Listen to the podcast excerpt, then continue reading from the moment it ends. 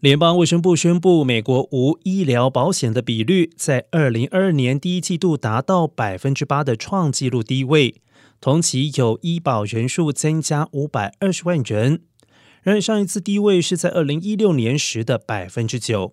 政府将这个创纪录低的无医疗保险比率归功于总统拜登在二零二一年初签署的美国营救计划，以及更多州份扩大医疗补助计划。